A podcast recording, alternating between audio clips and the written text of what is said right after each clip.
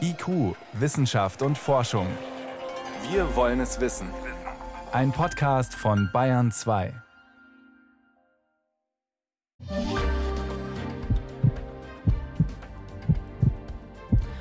Rund 70 Mal pro Minute schlägt unser Herz. 100.000 Mal am Tag. Macht im Schnitt 3 Milliarden Schläge pro Menschenleben. Eine unglaubliche Zahl, eine unglaubliche Leistung. Mediziner versuchen seit einem halben Jahrhundert, diese Wundermaschine Herz nachzubauen. Dazu gleich mehr. Außerdem fragen wir, wie macht man aus Grobmotorikern sensible Assistenten? Ein Trend auf der Hannover Messe. Und wir fragen, kann man Kurzsichtigkeit tatsächlich mit Speziallinsen über Nacht korrigieren? Das und mehr jetzt in IQ. Durch die Sendung begleitet sie Martin Schramm. Am 4. April 1969, also morgen vor 50 Jahren, fand etwas Denkwürdiges statt. Erstmals ist einem Patienten ein Kunstherz implantiert worden. Am Texas Heart Institute in Houston in den USA war das. Nüchtern, technisch gesehen, ist unser Herz nichts anderes als eine Pumpe.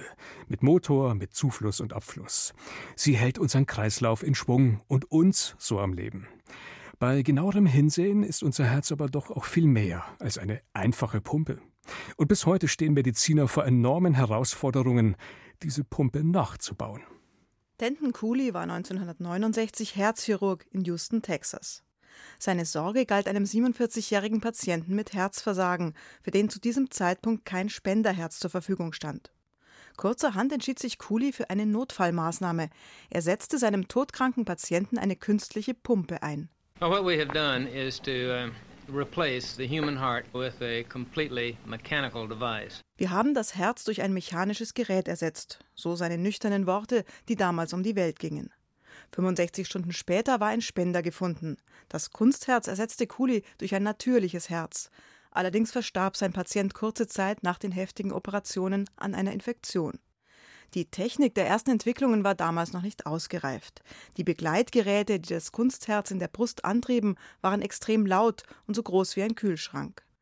Zwölf Jahre später, 1981, hatte der Tüftler Robert Charwick schon ganz andere Vorstellungen von Kunstherzen.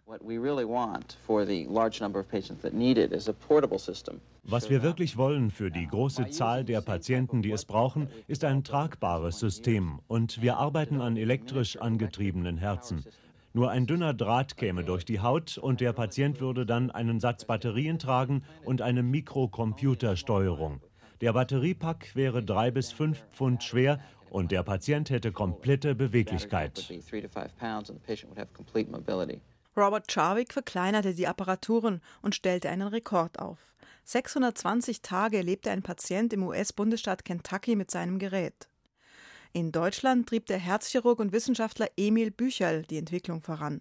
Über Jahrzehnte tüftelte er am sogenannten Berliner Kunstherz, das er 1979 zum ersten Mal einsetzte. Nach einer Organtransplantation im Jahr 1986 berichtete Emil Bücherl: Das Herz schlägt, wir haben gute Drucke arteriell und auch sonst, dass wir eigentlich bislang mit dem Verlauf voll zufrieden sind. Mittlerweile werden in Deutschland etwa 1000 Kunstherzen pro Jahr implantiert, Tendenz steigend, weil Organspenden fehlen. Die handtellergroßen Kunstherzen sind aus Edelstahl, wiegen etwa 250 Gramm und sind somit leichter als ein menschliches Herz. Sie eignen sich heutzutage bei manchen Patienten auch für den Dauerbetrieb über mehrere Monate oder sogar Jahre. Ideal sind robuste, wenig störanfällige Geräte, sagt der Münchner Herzchirurg Christian Hagel, der mit Technikern der TU zusammenarbeitet. Man muss sich das so vorstellen, dass ein kleiner Rotor in dieser Pumpe drin ist und der schwebt in einem Magnetfeld. Deswegen hat er keine Wellen und deswegen keine Berührung von Metallen zueinander und dementsprechend geht auch nichts kaputt. Also im Prinzip schwebt dieser Rotor in einem Magnetfeld im Blutstrom. Das ist ein sehr elegantes Verfahren. Das System ist aber nicht komplett in den Brustraum eingepflanzt, obwohl sich das viele Entwickler wünschen würden. Der Grund? Der Dauerbetrieb funktioniert besser, wenn sich das Kunstherz von außen regulieren lässt. Martin Grimmer aus Murnau hat seit 2016 eine Pumpe in der linken Herzkammer, die mit einem Elektromotor angetrieben wird. Aus seinem Bauch kommt ein Kabel, an dem ein Akku und ein digitales Kontrollgerät angeschlossen sind. Beides ist klein und handlich. Er hat das technische Zubehör in einem schwarzen Täschchen verstaut, das er Tag und Nacht bei sich trägt. Damals hatte sich bei ihm eine Bronchitis auf den Herzmuskel geschlagen, was zu Herzversagen führte. Vorher habe ich nicht mehr fünf Treppen steigen können und äh, jetzt wir gehen also jeden Tag mit den Hunden ein, zwei Kilometer spazieren, abends und, und morgens und, und, also man ist schon aktiver dadurch. Ja. Also man ist zwar angebunden, weil man, wenn man weiter wegfährt, einen Akku mitnehmen muss und, und zur Sicherheit noch den zweiten Computer, aber lässt sich alles managen. Also. Die moderne Technik hat Martin Grimmer zu einem zweiten Leben verholfen. Er hofft, dass es keine Komplikationen gibt und er sein Kunstherz noch lange in der Brust tragen kann. Ein Beitrag von Veronika Bräse. Bayern 2 widmet sich morgen übrigens den ganzen Tag dem menschlichen Herzen. Auch hier in IQ unter dem Titel Ein Leben auf Pump geht es unter anderem um künstliche Lunge und Kunstherz.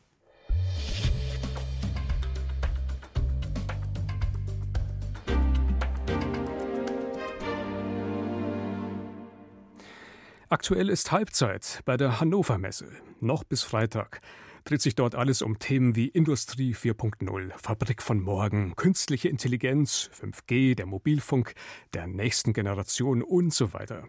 Wir haben am Montag bereits in IQ darüber berichtet.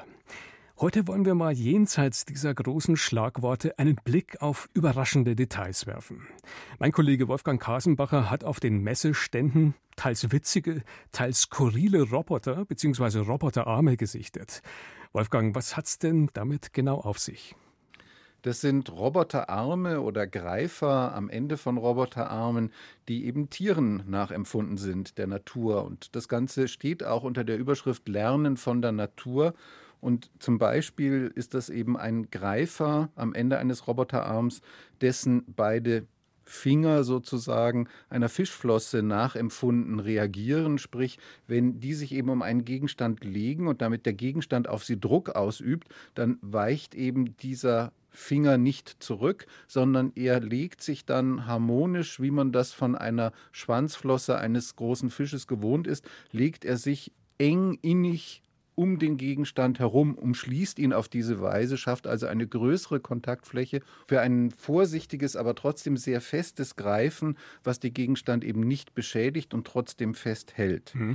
Also das Motto ist Lernen vom Leben, das Leben als Vorbild, warum ist es vielleicht gar nicht so einfach, wie man zunächst denken könnte? Ja, weil die Materialien zum Teil damit sehr gefordert sind. Es muss dann ja, wenn man einen anderen Roboterarm nimmt, der eben der Zunge eines Chamäleons nachempfunden ist, der endet in einem Greifer, der sich eben wie das Ende eines Schlauchs überstülpt über den Gegenstand und ihn auch anzusaugen scheint.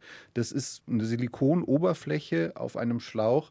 Das heißt, das Ding wird ja ständig ein- und ausgebeult, wird auch von Luftdruck getrieben, der da dahinter ist, darf also nicht undicht werden. Das ist also vom Material her schon schwierig und gleichzeitig braucht man ja einen Regelkreis von Sensoren, die feststellen, wie nah bin ich denn schon dran an meinem zu greifenden Objekt und dann eben entsprechend den Luftdruck nachregulieren. Also das ist schon alles ziemlich aufwendig.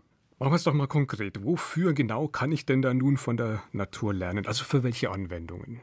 Auch wiederum für die Natur selber, weil ja jetzt die Automatisierung auch in der Landwirtschaft Einzug halten soll. Also es geht darum, Kartoffeln zu greifen oder Kohlrabi-Knollen oder ähnliches. Also das, was in der Natur wächst und was eben nicht absolut gleichmäßig geformt ist, so wie ein mathematisch konstruierter Körper, der aus irgendeiner Maschine herkommt.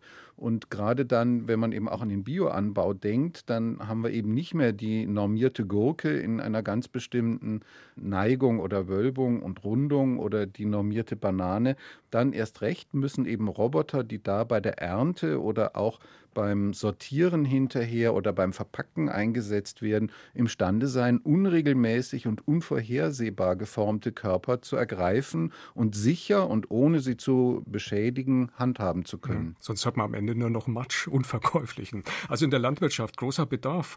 Wo gibt es denn ansonsten auch noch große Nachfrage nach Robotern, die eben nicht grob schlechtig hantieren, sondern sensible Partner sind? Also ein Beispiel, das hier diskutiert und auch gezeigt wurde, ist die Zusammenarbeit zwischen Menschen und Robotern in einem Labor. Wenn Menschen dort eben experimentieren und mal Flüssigkeiten in ein Reagenzglas gießen, das dann der Roboter zu einem Analyseautomaten im Labor bringen soll, dann haben die eben vielleicht auch mal einen Tropfen drüber gegossen über das Reagenzglas und der läuft dann außen herunter, benetzt das Glas, macht es rutschig. Und der übliche Roboter ist dann nicht mehr imstande, das Glas noch sicher zu greifen. Er merkt vielleicht sogar, dass er rutscht und hat dafür eine Programmierung, kann aber jetzt eben nicht fester mit dem vorhandenen üblichen Greifer nachgreifen, weil er sonst das Glas zerquetschen würde. Und dann gibt es Scherben. Genau, und im schlimmsten Falle in genau diesem Analyseautomaten drin, der dann aufwendig gereinigt werden muss, sind teure Geräte und dann stehen die in dem Labor komplett still. Jetzt ist ja dieses Thema nicht wirklich neu, also Maschinen sensibler zu machen. War schon immer ein Thema. Kommen jetzt erst die Lösungen in Sicht? Einerseits, aber andererseits kommen die Lösungen auch deshalb, weil die Anforderungen jetzt verschärft sind. Die Anbieter hier sagen, sie waren bislang in der relativ komfortablen Situation, dass sie nur automatisieren mussten, was sie auch automatisieren konnten. Während jetzt mit Industrie 4.0 und der Forderung, den gesamten Produktionsprozess zu automatisieren, sie plötzlich auch an die schwierigen Fälle ran müssen und die nicht mehr ausklammern können. Also Lernen vom Leben. Ein klarer Trend auf der Hannover Messe dieses Jahr. Einschätzungen dazu waren das von meinem Kollegen Wolfgang Kasenbacher. Wolfgang, danke fürs Gespräch. Gern. IQ, Wissenschaft und Forschung gibt es auch im Internet als Podcast unter bayern2.de. IQ, Wissenschaft und Forschung. Es klingt nach einem großen Versprechen. Kann man über Nacht die eigene Kurzsichtigkeit korrigieren? Und zwar durch Kontaktlinsen, die man einfach im Auge behält. Bereits seit den 70er Jahren forschen Augenärzte genau an so einer Lösung und seit rund 20 Jahren sind entsprechende Linsen in Deutschland auch verfügbar. Sogenannte Ortho-K-Linsen. Doch können diese Speziallinsen tatsächlich einlösen, was sie versprechen? Mit welchen Nebenwirkungen ist zu rechnen? Sebastian Kirschner berichtet. Dann machen wir heute einfach nochmal Nachkontrolle. Die Kontaktlinsen haben es heute Nacht ganz normal getragen. Ein vermeintlich ganz normaler Termin beim Optiker. Der Münchner Kontaktlinsenspezialist Michael Geier vermisst mit einer Spezialkamera die Augen seines Kunden. Er überprüft, wie die Hornhaut mit seinen Nachtlinsen klarkommt. Doch Moment, sollte man Kontaktlinsen nicht eigentlich nachts aus den Augen nehmen? Die sogenannten orthokeratologischen Linsen, kurz Ortho-K-Linsen, nicht. Denn das sind spezielle harte Linsen, die nachts die Hornhaut im Auge so verformen, dass man tagsüber keine Brille oder Kontaktlinse mehr benötigt, erklärt Augenoptiker Michael Geier. Die verändert die oberste Zellschicht der Hornhaut, die wird zur Seite gezogen, also es ist völlig schmerzfrei, das merkt man nachts überhaupt nicht und da ändert sich die Brechkraft so, dass der Kunde wieder scharf sieht. Sehschwächen also beheben, ohne sich dafür unter Skalpell oder den Laser zu legen. Eigentlich eine tolle Lösung. Nur die Hornhaut wächst nach, ihre oberste Schicht, das sogenannte Epithel, erneuert sich. Die Orthokarlinsen können die Sehschwäche also nur vorübergehend ausschalten. Ihre Wirkung lässt langsam und unmerklich nach. Das heißt, anders als beim Laser muss man dranbleiben, die Linsen Nacht für Nacht tragen. Ein Preis, den Wolfgang Holzapfel gerne bezahlt. Sich für seine Kurzsichtigkeit unters Messer zu legen, kam für ihn nie in Frage. Zwar kosten die Linsen mit durchschnittlich 60 Euro pro Monat etwa doppelt so viel wie herkömmliche Hartlinsen, trotzdem trägt er die Orthokarlinsen seit mittlerweile acht Jahren. Ich habe absolut die Freiheit, das ist eigentlich der beste Gewinn auch. Diese Umwelteinflüsse, die wir draußen haben, Kälte, Wärme, Nässe, Staub, äh, Sport, das ist alles eigentlich sicher. Und auch Tauchen und Schwimmen. Die Linse, die man ja unter Tageslinsen hat, die kann mir mal schnell im Wasser verloren gehen. Bei der Nachtlinse habe ich ja nichts mehr im Auge drin. Und nicht nur das hat sich für Wolfgang Holzapfel verändert. Seit er bei Optiker Michael Geier die Orthokarlinsen kennengelernt hat, hat sich seine Kurzsichtigkeit auch nicht weiter verschlechtert. Neuere Studien aus den USA sprechen dafür, dass Orthokarlinsen zunehmende Kurzsichtigkeit zumindest verlangsamen könnten, erklärt Theresia Ring. Trotzdem sieht die Fachärztin an der Augenklinik der Universität München in den Linsen alles andere als Wunderlinsen. Also vom Prinzip her ist es für die Oberfläche des Auges eine Katastrophe. Die Hornhaut wird im Wesentlichen vom Luftsauerstoff und der Tränenflüssigkeit, die sie umspült, versorgt. Sie hat keine eigene Nährstoffversorgung über Blutgefäße beispielsweise. Nachts ist das Lid geschlossen und daher die Versorgung der Hornhaut ohnehin schon deutlich reduziert.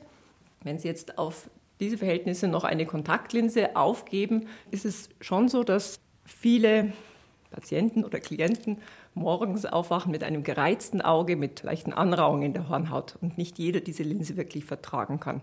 Ohnehin eignen sich diese speziellen Kontaktlinsen nur für sehr wenige Sehschwächen. Sie helfen bei Kurzsichtigkeiten bis etwa minus 5 Dioptrien oder bei Hornhautverkrümmungen bis etwa minus 2 Dioptrien. Bei stärkeren Abweichungen oder etwa Weitsichtigkeit wirken Orthokarlinsen in der Regel nicht. Was aus Sicht der Augenärztin einfach immer noch fehlt, sind Langzeitstudien zu Orthokarlinsen. Sie wissen im Grunde nicht, was die Orthokarlinse ganz langfristig mit der Hornhaut macht. Und das ist so für uns an der Klinik zumindest ein Grund, äh, das mit Vorsicht zu genießen. Dennoch, wenn Sie ein gesundes Auge haben, einen Patienten, der auch die Hygiene und alles gut beachtet, dann kann diese Linse funktionieren. So bleibt es dem Patienten selbst überlassen zu entscheiden, wie viel Risiko sie für etwas Bequemlichkeit eingehen wollen. Sie hören Bayern 2. Es ist 18.22 Uhr.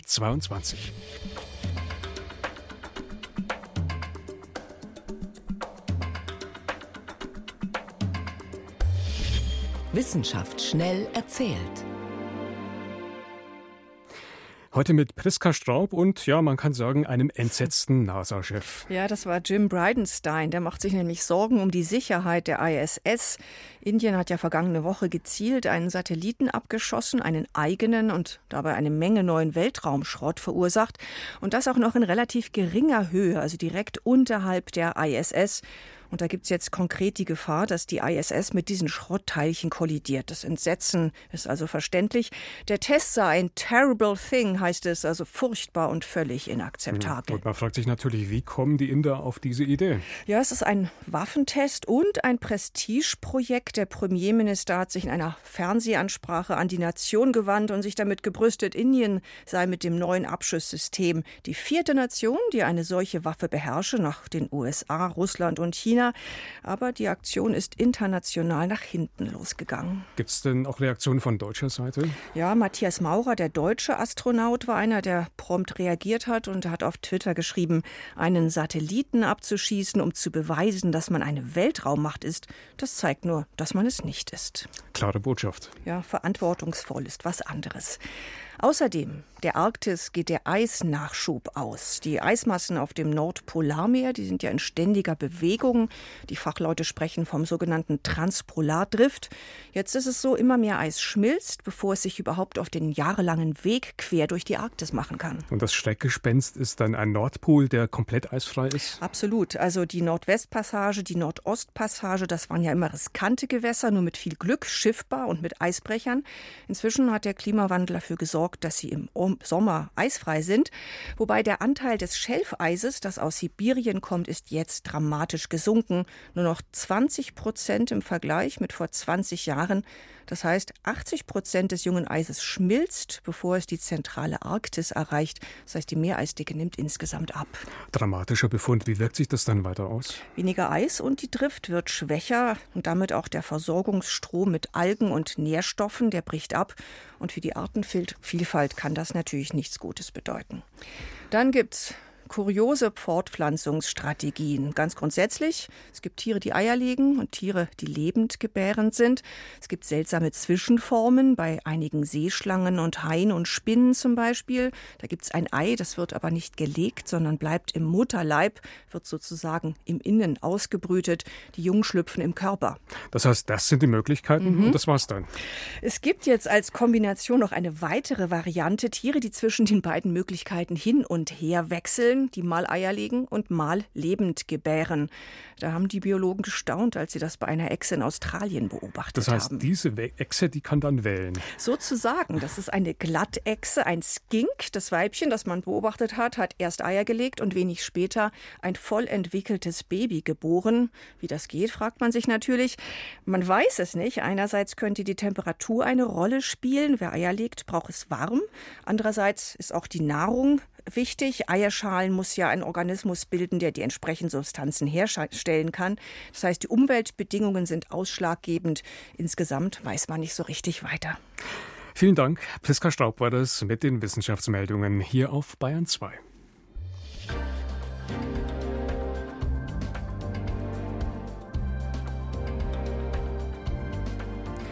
Und jetzt ist es mal wieder Zeit für unsere Reihe Ausgefragt. Die Spielregeln sind ganz einfach. Ein außergewöhnlicher Wissenschaftler oder eine außergewöhnliche Wissenschaftlerin stellt sich Ihnen vor.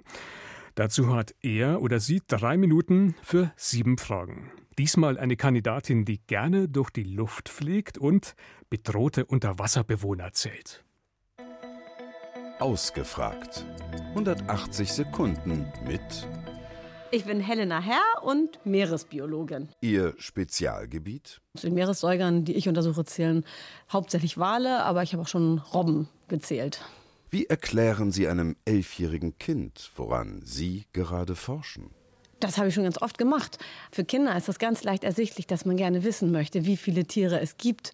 Und deswegen erzähle ich dann immer, wenn man wissen möchte, wie viele Wale es von einer Art in einem bestimmten Gebiet gibt, dann sind es wir, die da hinfahren und sie zählen. Und da wir nicht alle zählen können, zählen wir eine Stichprobe, äh, von der wir dann hochrechnen können, wie viel es in dem gesamten Gebiet gibt. Und danach können wir sagen, in diesem Meeresgebiet gibt es so und so viele Wale von der und der Art. Warum hat die Welt auf Ihre Forschung gewartet? Es gibt kaum eine Tiergruppe auf der Welt, die so ausgebeutet wurde wie die Wale. Also zur Zeit des kommerziellen Walfangs wurden ja Millionen von Walen äh, erlegt und viele Arten, also bis auf wenige Prozent ihrer ursprünglichen Größen der Population dezimiert.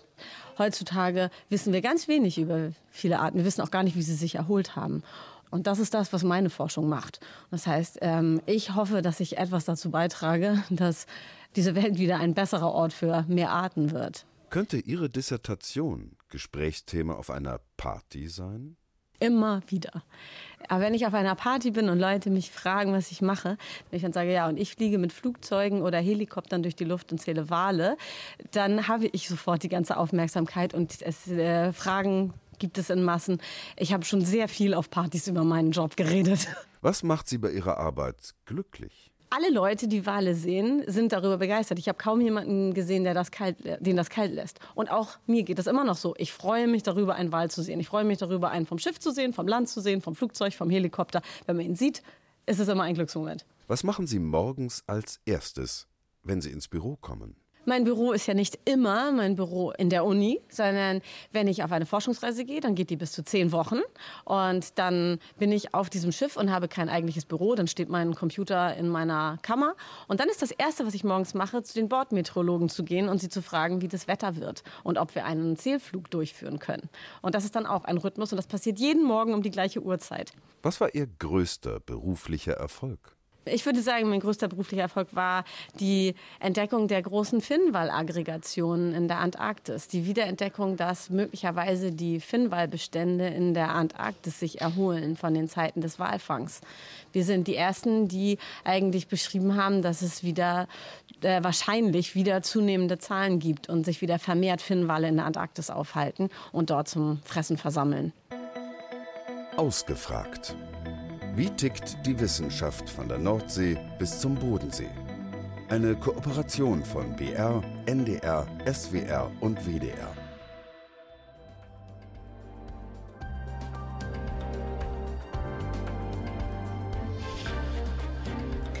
Und das war's für heute in IQ. Im Studio war Martin Schramm.